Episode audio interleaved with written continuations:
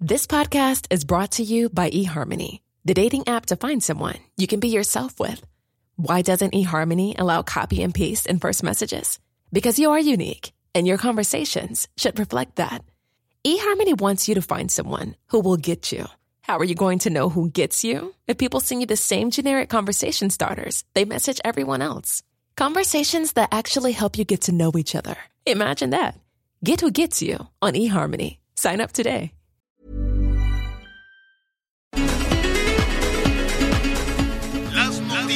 ¿Qué tal? ¿Cómo le va? Buenas tardes. Estás a punto de escuchar Yo soy Javier Alatorre. las noticias con Javier Alatorre. La vamos a pasar muy bien. Comenzamos.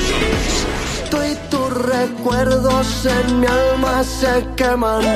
Voy a olvidarte con la borrachera. Cantinero sirva un trago de su más fino licor Que yo voy a ahogar las penas y acabar con el dolor De esta maldita traición que se me cuela por las venas Para comenzar el dilema Se llama fino licor y alguien que se quiere emborrachar con fino licor, que ha de estar carísimo.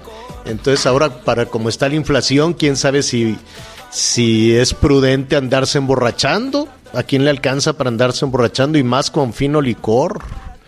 Qué barbaridad con los precios. Este, lo vamos a tratar. Pero bueno, esta canción, así se llama, Fino Licor.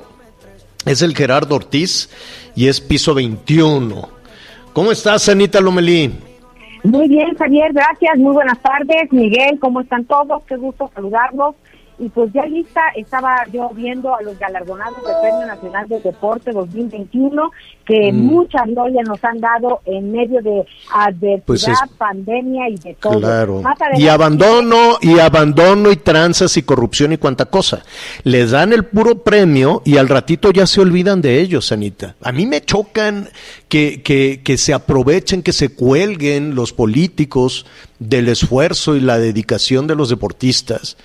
Y, y lo y ay no sí porque son este no así la gloria nacional. Y al ratito les dan una patada y se olvidan de ellos y eh, entrenan con lo que pueden como pueden. Eh, no le a los políticos mexicanos a las y los políticos mexicanos no les importa el deporte. No, no les interesa. Lo utilizan un poco como la pantalla política y cosas por el estilo, pero tú te imaginas a un político deportista de que, que, que todos los días oxigene la mente, etcétera, etcétera.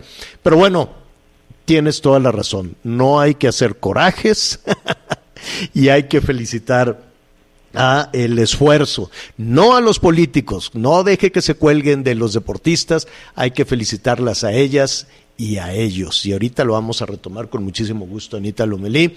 Este, Miguel Aquino, ¿cómo estás? ¿Cómo estás, Javier Anita? Amigos, muy buenas tardes. Me da mucho gusto saludarlos en esta mitad de semana, una mitad de semana en donde tenemos mucha información, pero hoy creo que el tema económico es lo que está Sí. acaparando todos los portales, todos los noticieros sí, y sobre todo, bueno, pues las charlas de los expertos. Después de lo que se anunció ayer de que Arturo Herrera, a ver si Anita tiene un poco más de información, qué pasó con el exsecretario de Hacienda, por qué lo borraron de la lista para ser el nuevo presidente de Banco de México, pero ya hay una nueva candidata, una subsecretaria de Hacienda, de eso estaremos platicando. Pero por lo pronto, ya hubo reacción en la bolsa, ¿eh? Ya hubo reacción con nuestro peso y no nos fue nada bien. Oigan, yo les pregunto, a Anita y a ti, Miguel, ¿cuándo fue la última vez que fueron al súper a comprar la despensa, este, que pagaron la tarjeta? ¿Ya la pagaron o no? Pues yo, el fin de semana. chiquitos, diferidos. Todavía no acabo. Pagos, pagos diferidos. Anita, ¿qué es eso? ¿Te, des- te Oye. saliste de control o aumentaron los precios? Mira, por un lado aumentaron los precios. Algunas cantidades de productos que siguen costando lo mismo ahora traen menos producto. Entonces sí tenemos ahí un tema eh, complicado y necesito sentarme y, y lo sugiero am, pues a, a quienes nos escuchan hacer un presupuesto de nuevo porque o sea, ya no me alcanza para como estaba organizada, punto. Mm, ¿Y tú, Fíjense Miguelón? No, sí, fíjate que este fin de semana que fuimos a la despensa, sí hubo varios artículos que se incrementaron y que nos dimos cuenta, pero fíjate que les quería contar, traemos un tema eh, en esta parte del sureste, el recibo de la luz, Javier, me llegó tres veces más de lo que normalmente venía pagando. Es decir, si venía pagando yo 100 pesos, para este bimestre me llegó de 400. Es increíble el incremento, yo no sé qué sucedió, voy a tener que ir a corregir porque lo que... No, será? No, bueno, pues la computadora tengo un mes que no, no la puedo usar, ¿qué te digo? Pero en el tema en el tema de la luz y la verdad en el tema de la canasta básica, o ¿cuánto, ¿de cuánto te llegó el incremento en el en el recibo? Porque según el INEGI, la luz 300%, señor. Y, dicen que la luz aumentó 25%. O sea, que de, que subió, subió. Pero pues dicen, no, pues subió 25, pero tienes toda la razón. No hay recibo. Mira, normalmente uno hace más o menos las mismas cosas, ¿no? Tienes más o menos los mismos hábitos, tienes más o menos los mismos alimentos en el refrigerador, los mismos alimentos en las despensas, te levantas más o menos a la misma hora, enciendes la misma cantidad de focos, ¿no? Eh, somos este, rutinarios de alguna manera, a menos de que suceda algo.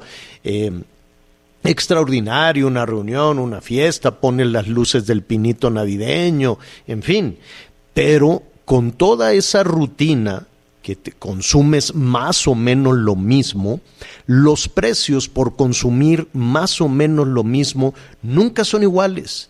Aunque tengas la misma cantidad de focos y enciendan la luz por rutina eh, las mismas horas, eh, siempre llega más alto. Nunca llega más bajo, nunca, ¿no? Siempre llega más alto y vas y consumes lo mismo que huevo, jamón, esto, aquel, verduras, esto, aquello, el otro, a menos de que sea pues el cumpleaños de la Anita Nomelí o algo, algo verdaderamente extraordinario, ¿no? Generalmente compramos más o menos lo mismo, pero el ticket que te llega es siempre más alto. Dicen, solo dicen, que la inflación fue de 7%. Es una estimación, es un cálculo que se hace desde luego por la variación de precios de la canasta básica, pero este porque se van midiendo muchísimos este muchísimos productos, no necesariamente aquellos que usted está consumiendo, pero se hace una medición y de ahí se saca esa estimación del aumento en los bienes y servicios que hoy fue de 7%. La cosa es que yo les pregunto si ustedes gastan más del 7%. Si las cosas que ustedes pagan, si el desembolso de dinero, Anita Miguel, es mayor al 7%. Se hace el silencio. O sea, no, o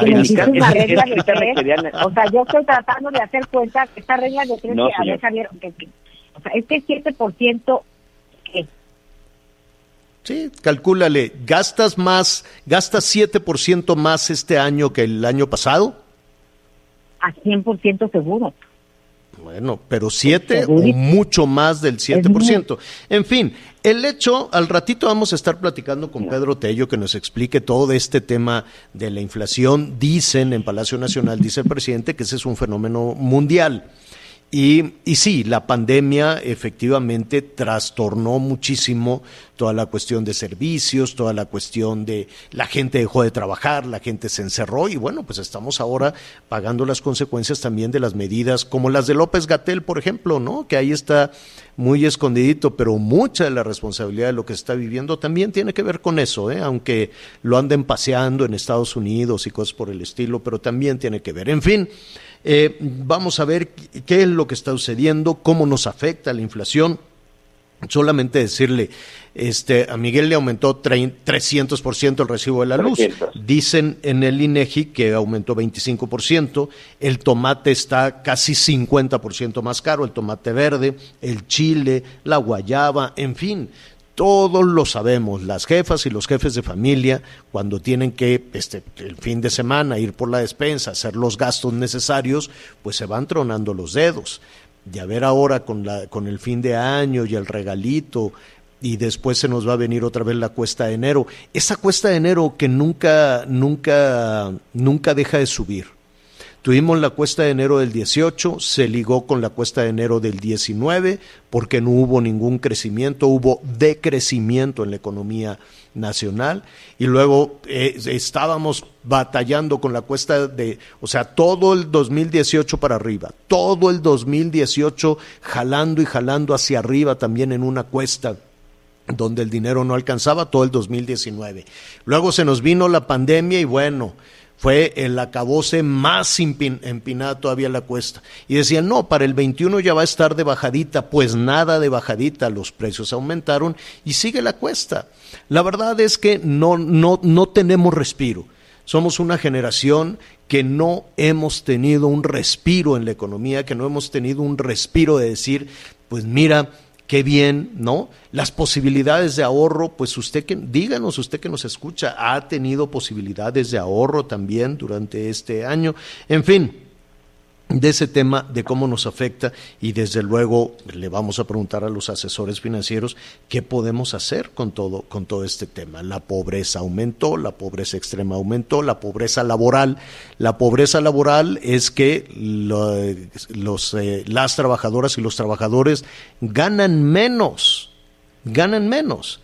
Y, em, y ese es el balance ahora que estamos ya por por eh, creo, no sé, Anita, va a haber informe, hay que preguntar ahí en Palacio Nacional. Vamos a ver si, hay, si, va a haber informe el día primero, del, justo de la mitad, de los tres años.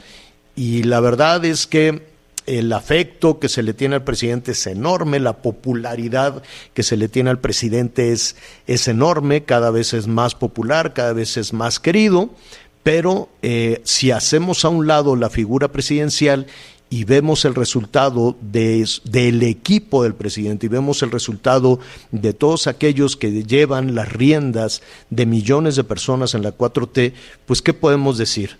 Hay más pobreza, hay más pobreza extrema, hay más pobreza laboral, el dinero alcanza menos, aumentan los precios, hay inflación, hay inseguridad, hay una, hay, hay una mortandad espantosa, se murió en exceso de, mortalidad, pues podríamos llegar al millón de personas que no estaba previsto, no hay medicinas. Esos son a grandes rasgos muchos de los resultados. El ánimo y la esperanza, pues el presidente lo echa para adelante y empuja con ánimo y esperanza a muchísimas personas. Su popularidad va subiendo, pero el aire acondicionado, el clima, el cooler, como usted le quiera decir, y eso también jalaba muchísima luz. Pero, pues así están las cosas, lo estaremos este, platicando en un en un momentito, en un momentito más. En fin, hay información en desarrollo. Atención nuestros amigos en Zacatecas, porque pues la violencia no les da, no les da tregua a los Monreal, ni al, al que está de presidente municipal, ni al que está de gobernador. Entonces, este, están levantando la mano para que el gobierno federal vaya en su auxilio. Y el presidente López Obrador estará, no sé si ya está viajando, pero va a estar esta tarde allá en Zacatecas para decirles que les van a apoyar con todo el gobierno federal. Seguramente le van a dar instrucciones al ejército eh, para que eh, actúe en, en consecuencia. Dicen que apoyarán con todo al eh, gobierno del estado de Zacatecas, así como se hizo con Colima. Claro que eh, algunos estados de, de, la región pues también alzan la cara y dicen, ¿y a mí por qué no me vendrán a, a, decir, a, ofrecer todo el respaldo, todo el apoyo, como a Guanajuato, por ejemplo, ¿no? Yo creo que se van a tener que esperar hasta que se defina este no debería de ser así pero sí hay pues no eh, también cierto ánimo de de qué decisión este, política toman los, los ciudadanos de cada estado.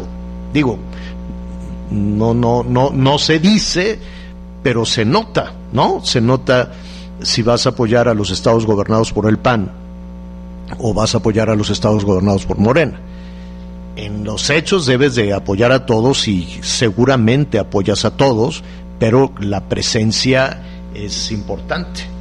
La presencia es fundamental, así es que estará por ahí, estará por ahí en la, en la tarde y ya veremos qué sucede, si el anuncio es similar también al de Colima. En Colima es de Morena la gobernadora, ¿verdad? Entonces, este... Sí, recién llegada. Sí, recién llegada. Entonces, pues eh, va, va y fue importantísimo ese ese respaldo. Ahí se lo encargaron a la Marina Armada de México. En Zacatecas seguramente se le encargará al, ejército. ¿Cuántas tareas? Yo no sé si el ejército tiene los suficientes efectivos para todo lo que les encargan. ¿Qué pasó, Anita? Ok, si Zacatecas eh, acaba de entrar, el gobernador está en estas circunstancias, a mí me gustaría pensar ¿dónde está el exgobernador de Zacatecas o, y qué pasó que dejaron el no, estado pero, de esta forma? Pero, pero, caeríamos en ese discurso, caeríamos en ese discurso de que, exacto, o sea, el, gobernador ya, ya, o sea, si no se puede llamar a la sorpresa, es más, pateó el bote el gobernador Monreal hasta Calderón dijo es que fue culpa de Calderón y, en el mismo discurso de, de, la Ciudad de México se brincan todo el tema de Peña. Ya estás ahí sentado, ya estás ahí gobernando, ya estás tomando decisiones. No tiene tres semanas. lo de Zacatecas tiene ya por lo menos un año. David Monreal, cuando estuvo haciendo campaña, sabía el estado que estaba recibiendo y yo creo que sí, tanto los zacatecanos como muchos mexicanos, ya basta de culpas. Los políticos saben a dónde van y sobre todo a, de qué tamaño es el toro que quieren lidiar, señor. Sin duda basta de culpas, pero sí me llama la atención que el gobernador esté viviendo en Canadá, Alejandro Tello es cristiana. Entonces por eso decía, oye, sí, deberían esperarse a acabar de entregar bien las cosas, o, cómo es posible que de plano se exilia, pero bueno, ya tenemos todo encima, Javier.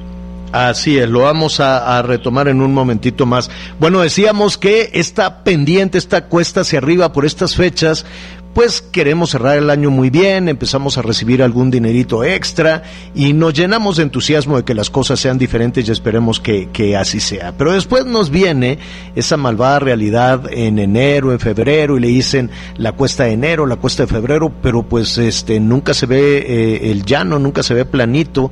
Llevamos todo el 19 con la cuesta arriba, luego se nos vino toda esta calamidad de, en el 20 y decíamos, bueno, para el 21 seguramente vamos a tener un respiro y mire usted cómo estamos eh, cerrando también en materia económica con, si tenemos, con, el tema de, de, las cuentas que hay que pagar, los ingresos que se están recibiendo, la calidad de los empleos. Para hablar de, de este tema y las noticias que muy temprano nos dio el INEGI, yo le agradezco a Pedro Tello Villagrán, como siempre, que nos ayude a entender en dónde estamos y cuál es la perspectiva que estamos viendo para el año entrante. ¿Cómo estás, Pedro? Muchísimas gracias, como siempre.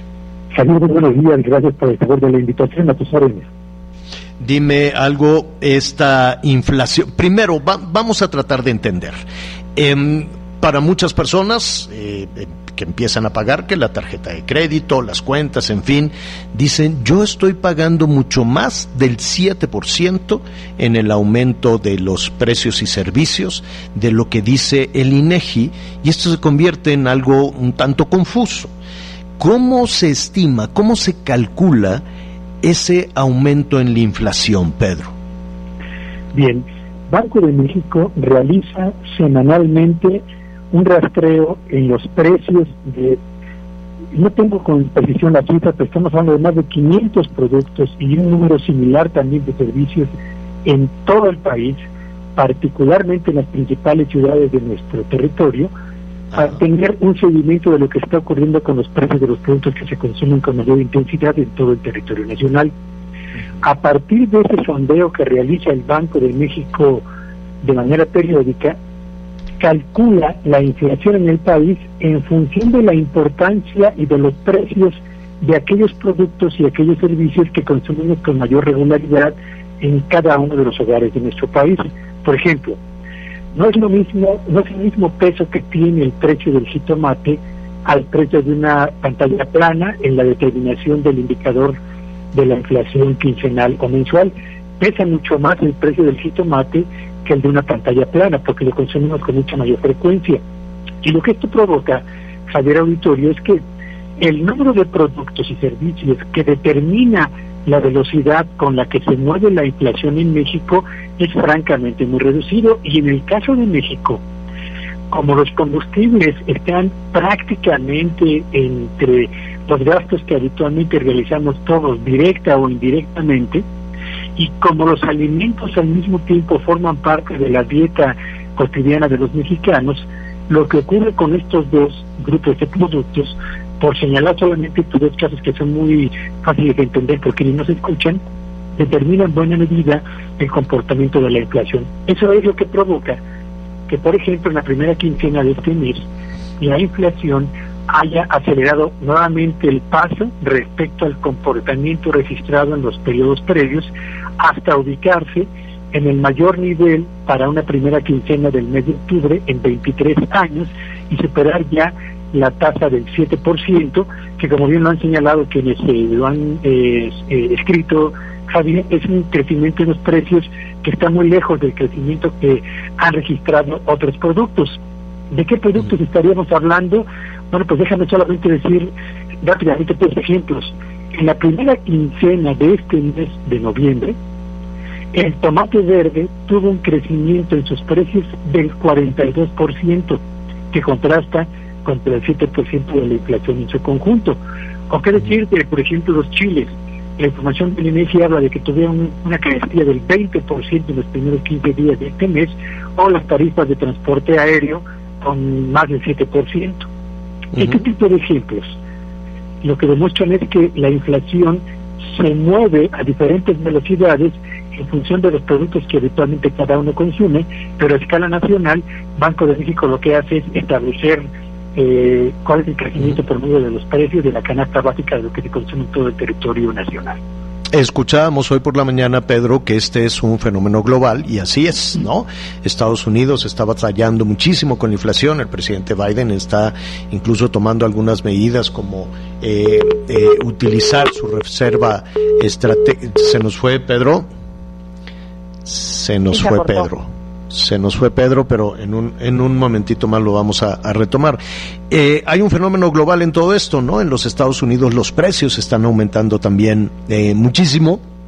Allá por lo pronto le están apostando a reducir por eh, de alguna manera los precios de los combustibles, los precios de la gasolina, aumentando o liberando las reservas estratégicas de, de petróleo. Hay países en donde así funciona, ¿no? Hay países en donde a mayor este eh, volumen de, de, combustible, pues pueden bajar los precios, eh, por ejemplo, de la gasolina, y al bajar los precios de la gasolina pueden reducirse un poco también los eh, precios de, de, algunos productos. No es el caso de México. Aquí este, sube el precio del petróleo y sube el precio de la, de la gasolina. Baja el precio del petróleo y no pasa nada con el precio de la gasolina. Se inunda el mercado de combustible y tampoco pasa nada con el precio de la gasolina porque es una naturaleza distinta. Comentaba Pedro que en los Estados Unidos se están tomando algunas decisiones también para enfrentar la inflación muy alta. Argentina es un infierno, Argentina no da pie con bola, tiene una historia reciente, siempre enredada con, con la inflación, Brasil también, por, por hablar de, de, nuestro continente. Si estamos viendo este fenómeno global de, de inflación, nada se puede hacer, es decir, México lo arrastra esa, esa vorágine global de, aumento en la inflación. Es verdad. Eh, parte de las explicaciones que han pretendido sembrar en la opinión pública algunos analistas es que la inflación que vivimos hoy es una inflación fundamentalmente importada, no depende de nosotros. Otros han señalado, Javier, que se trata de un fenómeno temporal, que sí que nos preocupemos por el corto plazo, pero que en unos meses más volverá a los niveles deseables la inflación. Y hay quienes aseguran incluso que eh, no tendríamos por qué preocuparnos si en Estados Unidos la inflación está en el mismo nivel que tenemos hoy en día en México. A lot can happen in three years, like a chatbot may be your new best friend. But what won't change? Needing health insurance. United Healthcare Tri Term Medical Plans, underwritten by Golden Rule Insurance Company, offer flexible, budget friendly coverage that lasts nearly three years in some states. Learn more at uh1.com. Yo lo que les respondo a ellos, Javier, es que sí, en efecto, tenemos un nivel de inflación similar al de Estados Unidos, pero hay una diferencia monumental entre ellos y nosotros. En Estados Unidos recuperó su economía el nivel de producción que tenía antes de la pandemia en el primer semestre de este año. En México lo haremos, si bien nos va, hasta el primer semestre del año siguiente. Segundo, en Estados Unidos el aumento de la pobreza no se dio con tanta intensidad como ha ocurrido en México prácticamente en los últimos meses. Tercero, en Estados Unidos el subempleo no es tan elevado como prevalece en México. Y cuarto, en Estados Unidos no se produjo un desgajamiento de la clase media con tanta intensidad como ocurrió en México en los últimos meses. Así que esto nos coloca en una condición totalmente diferente a la que prevalece más allá de nuestras fronteras. Ahora, la inflación, ¿qué tanto es importada y qué tanto tiene su origen en México? Yo diría que parte de la inflación en efecto es importada porque las gasolinas que compramos en el exterior, sus precios no los podemos determinar arbitrariamente y tampoco aquellos alimentos que no producimos en condiciones de suficiencia para atender la demanda nacional, en cuyo caso sí hay, hay un componente de inflación importada que está ahí y no podemos hacer a un lado. Pero también, Javier, y hay que reconocerlo, en México la falta de, políticas de apoyo a la producción nacional de bienes y servicios que atiendan con suficiencia la demanda nacional ha provocado que dependamos cada vez más de la importación porque no tenemos una producción interna suficiente. Y eso nos coloca en una condición de vulnerabilidad frente a eventos que ocurran más allá de nuestras fronteras. Así que la inflación sí tiene en parte una explicación de origen importado, pero también de decisiones internas que no se han tomado y que han debilitado la planta productiva nacional. Definitivamente. Eh, Pedro, te, te agradecemos eh, todo, esta, todo, este tema, toda esta explicación. Yo te, te, te robo un minuto más. Supongo que ante una situación como esta, ya con el cierre del año encima, este habrá que apelar al sentido común y el sentido común nos dice revisa lo que consumes y ni modo a, a, bajar eh, o, a, no a bajar pero a revisar con lupa eh, todo aquello que, que consumimos ¿no? Sí, yo diría que hay tres recomendaciones fundamentales, Javier. La primera es realicemos un consumo inteligente de bienes y servicios, concentrémonos en aquello que le que crea un piso de bienestar a nuestra familia. Segundo, asumiendo que las tasas de interés van a seguir al alza, defenderse tan pronto como sea posible, particularmente de tarjetas de crédito y aquellos financiamientos que usted contrató a tasa variable, es decir, si la tasa de interés aumenta, de inmediato se lo aplican al crédito que usted contrató previamente. Y tercero y último, ahora que viene el aguinaldo, aprovechelo con la mayor racionalidad posible. Uno, para desendeudarse, dos, para tener un fondo que le permita hacer frente a emergencias y tres, para tener por lo menos la tranquilidad de llevar a su hogar y a su mesa lo que realmente necesita su familia. Eh, si tú, si te llega tu estado de cuenta, porque justo lo platicábamos antes de, ir contigo, y el banco o los servicios te dicen, oye, eh, te podemos hacer un plan para diferir tus pagos, ¿lo aceptas o pagas? yo creo que lo, vale la pena considerarlo y aceptarlo si nuestras condiciones actuales para pagar la deuda vigente no nos permiten pagar puntualmente eso.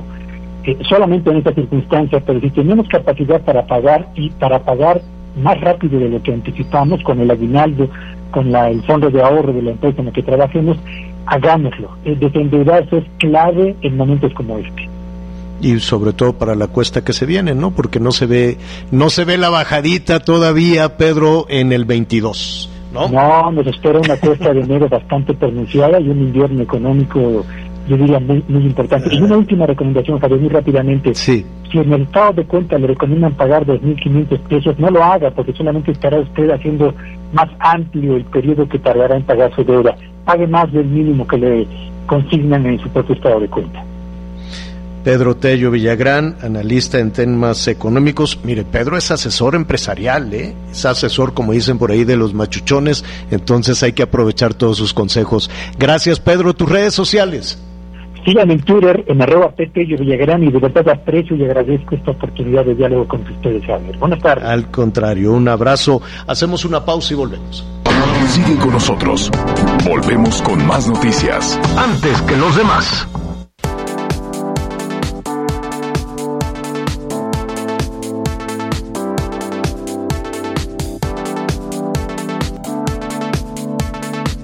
Es un poco para llamar la atención.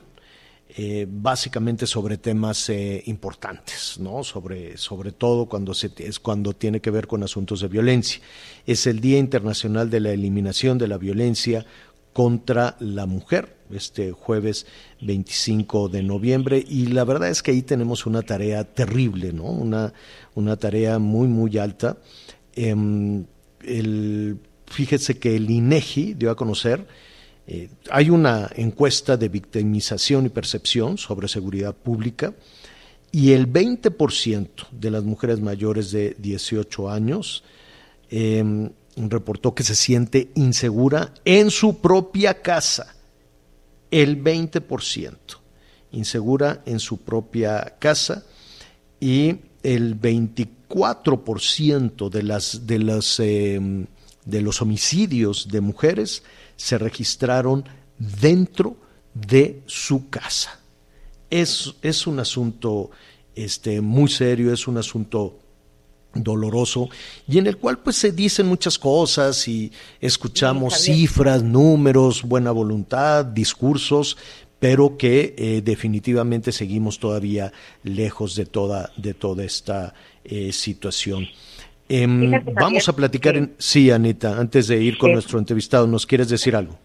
Sí, en relación al tema de la violencia, hay veces que algunas mujeres que se animan a denunciar no saben cómo denunciar porque no, no, nunca han tenido información a qué es una violación, a qué es un, un abuso en, en el gobierno, digo, en su trabajo, por ejemplo. Entonces, yo creo que el Día Naranja y todos los demás, sí hay que hablar de educación, porque no decimos las cosas por su nombre y después es mucho más complicado poder atender todos estos problemas. Es algo que tenemos que estar eh, mencionando y mañana será una buena oportunidad para que lo platiquemos, pero lo vamos a abordar desde hoy. En muchas ocasiones es desconocimiento, en muchas más es miedo, en muchas más es la violencia emocional, la violencia psicológica de la que también son víctimas las mujeres. Eh, vamos a platicar hoy con Ricardo Sodi. Él es el magistrado Ricardo Sodi, presidente del Tribunal Superior de Justicia del Estado de México, a quien me da muchísimo gusto eh, saludar. Magistrado, ¿cómo estás? Buenas tardes. ¿Qué tal, Javier? Buenas tardes eh, a ti y a tu auditorio. Mucho gusto eh. Eh, son, son, es, es una situación, estamos poniendo rápidamente en, contexto la situación muy difícil de la violencia contra la mujer y en muchas ocasiones de, terminar con esto es una decisión personalísima. y hay muchos factores que tiene que romper una mujer dentro y fuera de su casa eh, la, el estigma, el miedo, las presiones y sobre todo eh, la, la, ruta no muy clara para poder terminar con esto. ¿Cómo se les puede ayudar eh, por lo pronto en el Estado de México? Para continuar con el contexto, eh, en la época de pandemia notamos que en el Estado de México tuvimos un incremento de más o menos el 38% en la solicitud de medidas de protección eh, contra eh, violencia familiar. Eh, como decían, efectivamente en el núcleo familiar se presentan fenómenos muy graves de violencia, donde se, se genera violencia de diversos tipos, inclusive retención de documentos, maltrato físico, injurias, como se conoce, sedicia, malos tratos, formas de denigrar a una persona con tratos vejatorios, etcétera. Y en el contexto del núcleo familiar es donde se da un fenómeno fuerte de violencia. Cuando la violencia no es parada a tiempo, cuando la violencia continúa, puede llegar incluso a casos gravísimos como el homicidio o el feminicidio. Esa violencia feminicida que es reiterada, permanente y que puede llegar a tragedias terribles donde mujeres pierden la vida y desde luego el entorno de los menores también se vea muy afectado. Lo que tenemos que ver muy afectado. Lo que tenemos que hacer es dar opciones y opciones sencillas y fáciles y muchas opciones para que eh, las mujeres, los, eh, adultos mayores que también pueden ser objeto de violencia en el seno familiar puedan denunciar. Es por eso que se desarrolló en el Tribunal Superior de Justicia del Estado de México un juzgado en línea especializado en combate a la violencia familiar, que trabaja 24 horas al día, 365 días del año. Porque si una persona es objeto de violencia, evidentemente no lo va a poder hacer en horas hábiles, en ocasiones ni siquiera puede salir. A lo mejor a las 2, 3 de la mañana tiene oportunidad de conectarse y presentar la denuncia contra las personas que ejercen violencia sobre ella. Por eso decidimos ampliar el horario, tenerlo permanente 24 horas, 365 días del año y de una forma muy sencilla. Aprovechar estos, estos, eh, estas fechas como el día naranja, el día el jueves 25, donde se puede difundir todas estas medidas en favor del combate a la violencia. En el Estado de México lo más sencillo desde luego incorporarse a través de la cuenta de internet del tribunal, que es www.pjedomex.gov.mx.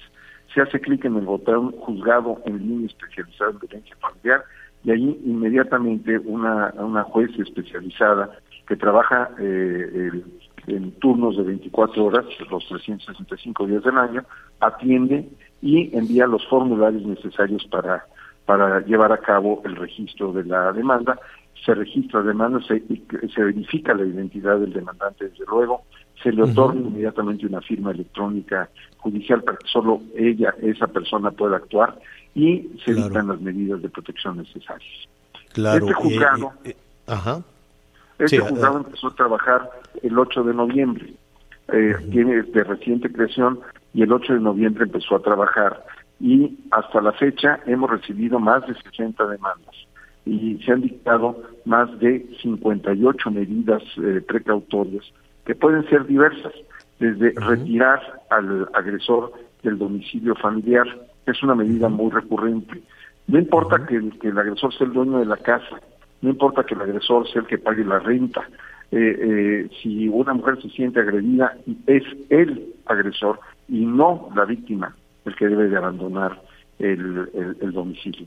Y eh, este modelo de protección contra las mujeres y los menores se encuentra soportado con diversos convenios institucionales con la Secretaría de Seguridad, con la Procuraduría de la Defensa del Menor, con la Secretaría de la Mujer, con la Secretaría de Salud, en fin, con diversas instancias, eh, tanto estatales como municipales, para actuar con rapidez, eh, porque el éxito de una medida de prevención es actuar con rapidez. Te están, te están, te están llegando este muchísimos llamados y la verdad es que esto que estás diciendo se, se, se convierte en una esperanza para muchísimas eh, personas, para muchísimas mujeres. Hay que, hay que dejar claro que esto aplica en el Estado de México, no sé si también en la Ciudad de México, o podrían ayudar la persona que está del otro lado de esta línea, de este juzgado en línea, podría asesorar a una mujer eh, en este momento te están escuchando en todo el país. ¿Qué, ¿Qué, pasa si hay una, una mujer en, en Michoacán, en Zacatecas, en, en, algún otro estado y dice, eh, voy a hablar para, la, ¿la pueden orientar o no? Pues lo único que podríamos hacer es orientarlas, pero lo importante de este juzgado es que dicta medidas prácticas, acciones concretas que no podríamos hacerlo porque esto está limitado al al límite al, al, al, Estado de México solamente.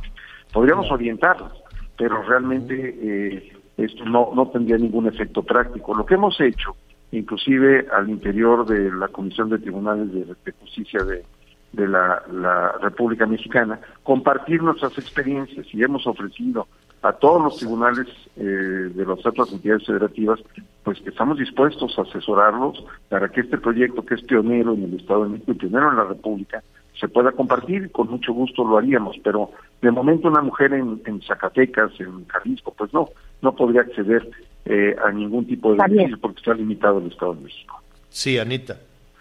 Sí, gracias.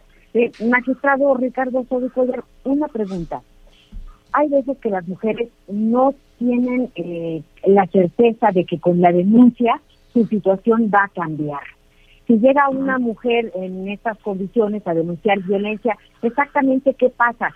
Tiene que regresar ella a su casa. Hay sugerencia de otra institución a lo mejor que pudiera acompañarla en este trance eh, legal o, o tiene que regresar a su casa, que es de donde eh, pues, no hay, quieren. Hay varias, hay varias hipótesis que se pueden eh, presentar. Por ejemplo, que la, la, persona esté fuera de su casa y vaya inclusive al agente del Ministerio Público. Eh, el agente del Ministerio Público puede solicitarle al tribunal medidas de protección y también tenemos jueces de control que dictan esas medidas que también trabajan 24 horas, 7 días a la semana. Esa es otra vía más que hemos abierto y que está expedita desde marzo de este año. Eh, entonces, si una, si una mujer va a, a la gente del Ministerio Público, pide apoyo, es el Ministerio Público eh, dicta medidas de protección. Hasta ahorita, de marzo para acá, hemos dictado 425 medidas de protección y eh, eh, la, la, persona se acredita que es su domicilio, al que retiramos el domicilio es al agresor.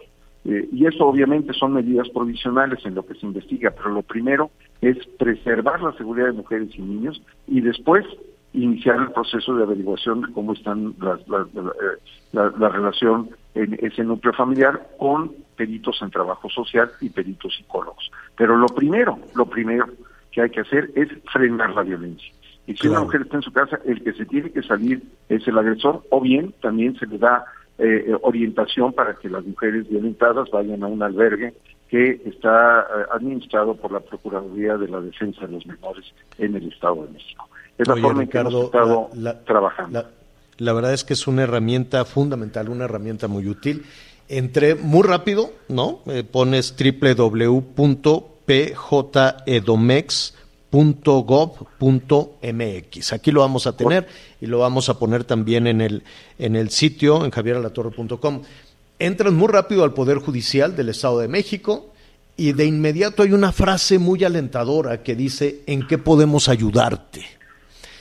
Y eso yo, yo creo que es un bálsamo para muchas personas que, que están precisamente buscando cómo. Y después ya de manera, no, no lo voy a hacer, pero estoy viendo aquí los iconos, eh, muy amigable. Este, está uno que dice juzgado en línea, especializado en violencia familiar, que por cierto está en naranja, y este, es ahí en donde pueden encontrar eh, eh, auxilio en el tema que hoy nos ocupa.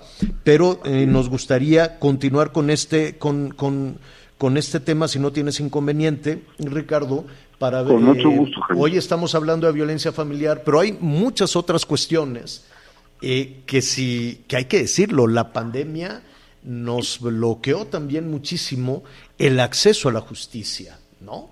Y se convirtió en un asunto complicadísimo.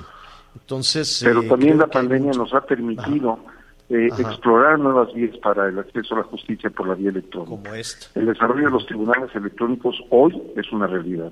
Y es una realidad no solo en el Estado de México muy activa, sino en varios otros tribunales de la Así es, República Mexicana. es. Y la justicia electrónica es una gran opción. Y otra gran opción que tenemos que explorar mucho es la justicia restaurativa, la mediación.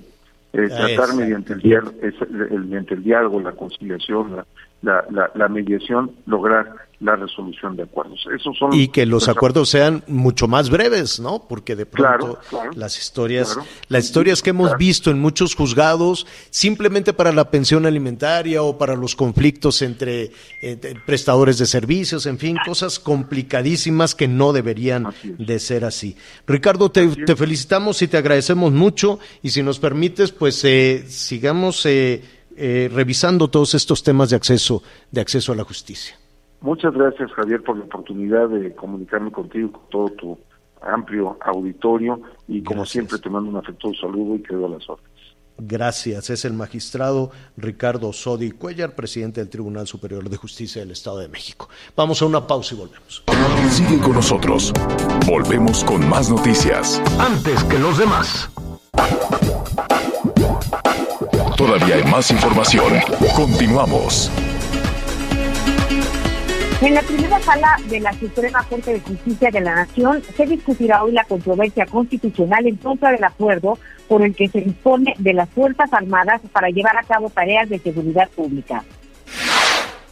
Integrantes de la caravana migrante que salió el 18 de noviembre desde Tapachula, Chiapas, suspendieron su marcha y aceptaron la propuesta de las autoridades para iniciar el proceso de regularizar su estancia en México. Así lo informó el Instituto Nacional de Migración. Hoy inician los cuartos de final de la Liga MX con los partidos de ida. A las 7 de la noche los Pumas se enfrentarán al América en el Estadio Olímpico Universitario y a las 9 de la noche Monterrey jugará contra el Atlas en el estado de Rivera Bancomer. Hoy el dólar se compra en 20 pesos con 87 centavos y se vende en 21 con 51. Hacemos una pausa y regresamos a las noticias con Javier Alatorre. Sigue con nosotros. Volvemos con más noticias. Antes que los demás. Todavía hay más información. Continuamos. A ver, muy, muy rápidamente, porque ya estamos por, por concluir. Hay un desorden en Chiapas con, eh, pues con los migrantes centro, centroamericanos, están ya protestando, están agrediendo incluso pues algunos automovilistas que, pues, que pasan por el estadio donde simple y sencillamente no han logrado este, pues atender eh, todos los trámites, ¿no? El Instituto Nacional de Migración les dijeron, no, pues paren la caravana y vengan, aquí les vamos a dar todo el trámite para que puedan estar en México, no lo están, no lo llevan a cabo, están bloqueando, en fin. Y pues los ciudadanos ahí en Tapachula son los que están pagando la, la situación. Se nos vino el tiempo encima, mañana estaremos allá, digo, estaremos con ese tema, estaremos transmitiendo desde nuestras instalaciones aquí en la capital de la República, pero con ese tema. Y Zacatecas, Miguel, que siguen las balaceras. Así es, señor. Durante la madrugada también ha registrado también que hubo un ataque a una alcaldía. Hoy es precisamente en esta visita que estará realizando el presidente Andrés Manuel López Obrador, pues parte de las cosas es esto, ¿no? La balacera la comandancia municipal de Tepetongo en Zacatecas, fue directamente a la Dirección de Seguridad Pública y que se encuentra en el Palacio en el Palacio Municipal. Es parte de lo que ha sucedido. Por fortuna no hay personas lesionadas, esto fue durante la madrugada, únicamente daños materiales. Pero pues el mensaje es claro, un ataque directo a la dirección de esta policía, repito, en el municipio de Tepetongo, Zacatecas, señor. Y eh, atención, yo sé que muchas, eh, muchas personas, muchas mujeres, eh, adultos mayores, en fin, personas que se sienten atrapadas en el tema de violencia intrafamiliar. Mañana, Anita, este, vamos a retomar ese tema con, con la certeza de que se puede acabar con ese infierno. Claro que se puede acabar con ese infierno. Sí, son decisiones difíciles y complejas, pero se puede dar ese paso adelante. Así es, y pues bueno, Javier, son muchas las cifras y muchas las historias, así que estaremos muy pendientes mañana de todo lo que sucede en relación a este día. Bueno, pues muchísimas gracias, Anita Lomelí, Miguel Aquino. Gracias a las estaciones de Audiorama y de El Heraldo Radio por el favor de su atención. Yo soy Javier Alatorre. Gracias. Buenas tardes. Buen provecho.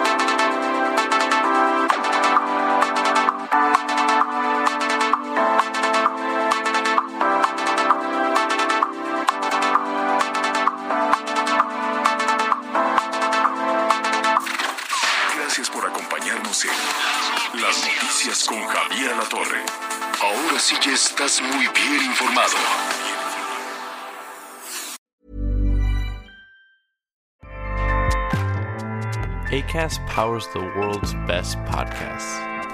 Here's a show that we recommend. The Real Housewives is a guilty pleasure for most, but if you're looking to not feel guilty about that pleasure, tune in to Everything Iconic with me, Danny Pellegrino, where I break down all the messy moments and behind the scenes antics of Bravo's popular franchise. And on Everything Iconic, I also interview celebrity guests like Kelly Ripa, Kiki Palmer, Drew Barrymore, Cameron Diaz, and more about their guilty pleasures, their past work, and so much more. So if you're pop culture obsessed and find yourself watching way too much reality TV like me, tune in to Everything Iconic with Danny Pellegrino wherever you listen to podcasts. ACAST helps creators launch, grow, and monetize their podcasts everywhere. ACAST.com.